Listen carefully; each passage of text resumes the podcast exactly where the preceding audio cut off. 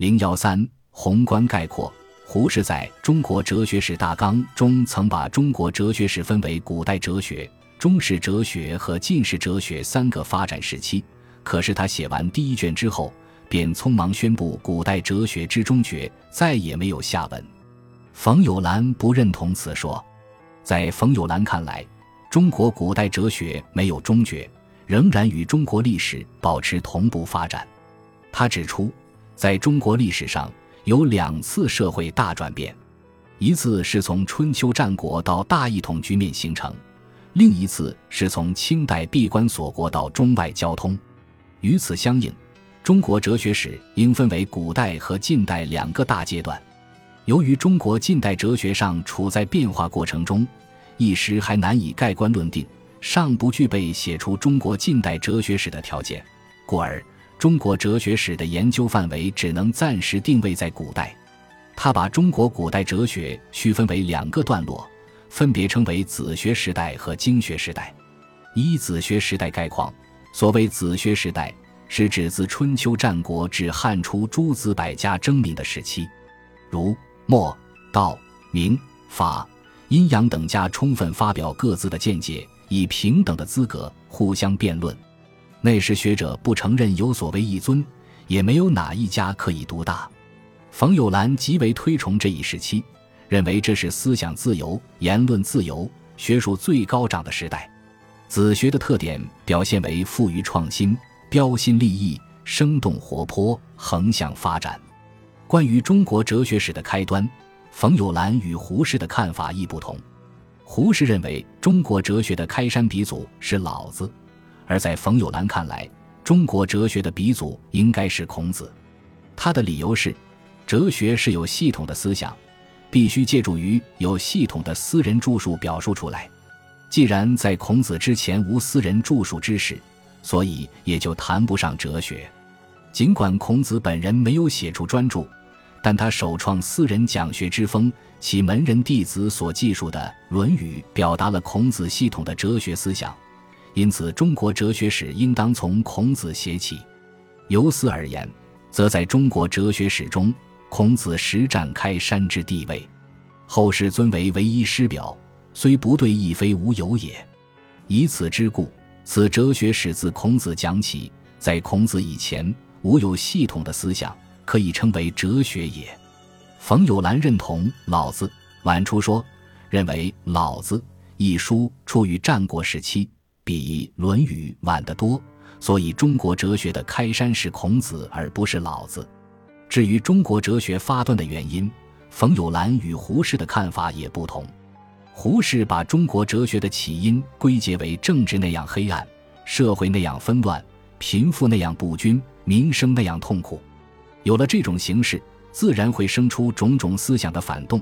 冯友兰认为此种解释不能成立，因为胡适所述的那种情形。任何时候都可能出现，并不能构成哲学问世的理由。他认为，哲学问世的真正原因在于，自春秋起汉初，在中国历史中为一大解放之时代，于其是政治制度、社会组织及经济制度皆有根本的改变，贵族政治衰落了，原有的社会制度崩坏了，原来的社会解体了，原来为贵族服务的专门人才失去原有的地位。流入民间变为士，他们靠自己的知识和才能在社会上自谋生计、自找门路、自发议论。这样发展下去，就出现了各家各派，形成了诸子风起、百家争鸣的局面。冯友兰从分析春秋时期政治、社会、经济情况入手，说明哲学发端的原因，比胡适深刻的多。冯友兰不认为秦王朝建立中国古代哲学就宣告终结。由于秦王急速，尽管实行焚书坑儒，阻碍了学术发展，但并未完全消灭各家学说。事实上，在汉初，诸家之学仍盛而不衰。如文帝好黄老之学，为政以辞简为宗旨；淮南王刘安严刻著书，杂取各家之说；汉武帝采纳董仲舒推明孔氏。益处百家的建议，自此董仲舒之主张行，而子学时代中。不过，子学时代虽然终结，并不意味着中国古代哲学终结。仅表明中国古代哲学发展到了经学时代。二、经学时代概况。何谓经学？冯友兰说：“所谓经学，就是将古代的东西做经典，对它只能做字面的解释，别的都不能动。经学就是六艺之学，以诗、书、礼、乐、春秋为基本文献。自汉朝时，有哲学意味的经学一词为：今文家之经学、古文家之经学、考据家之经学、经世家之经学。”清谈家之经学，理学家之经学，这六派经学的出现，表明中国哲学发展进入经学独盛时代。经学时代始于汉武帝时期。冯友兰说：“自汉武用董仲舒之策，诸不在六艺之科，孔子之术者，皆绝其道，务实并进。于是中国大部分之思想统一于儒，而儒家之学又以经学的形式行事。”自董仲舒至康有为，大多数著书立说之人，其学说无论如何新奇，皆需于经学中求有根据，方可为一般人所信爱。经学虽常随时代而变，而各时代精神大部分必于经学中表现之。故就历史上中国学术思想变迁之大概言之，自孔子至淮南王为子学时代，自董仲舒至康有为廖平则经学时代也。他所讲的中国哲学史的经学时代，从时间的角度看，是指从汉朝中叶至清朝末年这一漫长的历史时期；从学术思想的演变来看，是指从董仲舒的今文经学开始，中经魏晋玄学、隋唐佛学、宋明道学到清末康有为和廖平的新今文经学思想的发展过程。冯友兰认为，在经学时代，儒家已定为一尊。儒家的典籍已变成为经，这就为人们的思想立了限制，树了标准，建了框框。人们的思想只能在经的范围之内活动，即使有一点新的见解，也只可以用著书的形式发表出来。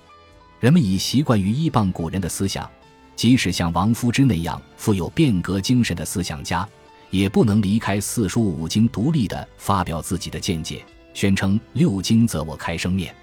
至于如何推导经的权威，恐怕王夫之连想也没有想过。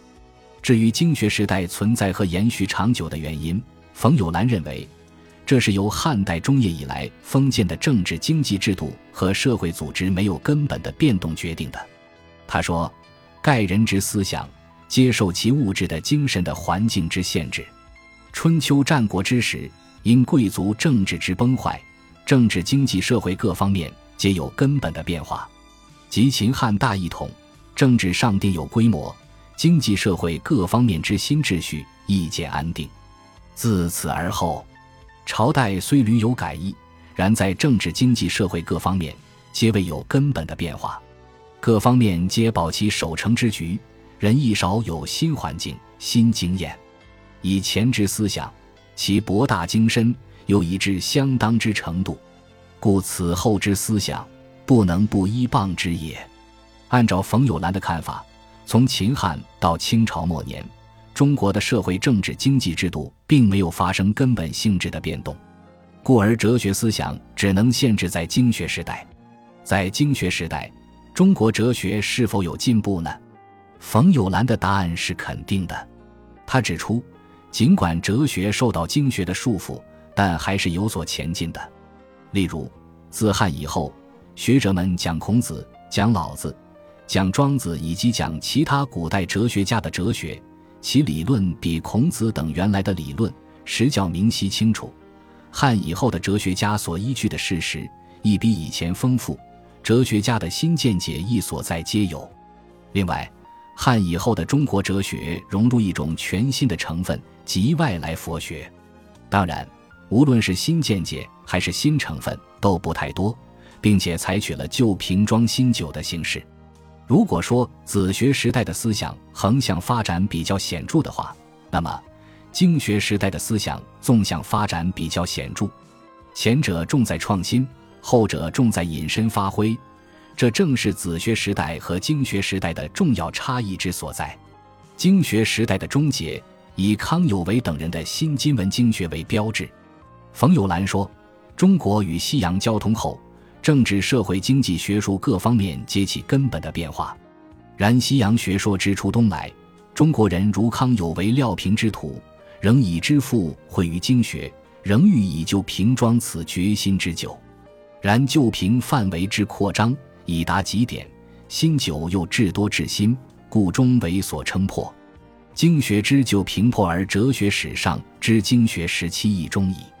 然而，经学时代终结之日，也正是中国哲学新时代开始之时。所谓真下起源，此正其立也。不过，此新时代之思想家，尚无卓然能自成一系统者，故此新时代之中国哲学史尚在创造之中，而写的中国哲学史。一直可暂以经学时代之结束中焉。冯友兰不否认当下中国哲学已经走出经学时代，有了新的进展，但尚未建立起新式哲学体系，因而不具备进行系统研究的条件。由于这个缘故，他主张对后经学时代的中国哲学暂时存而不论。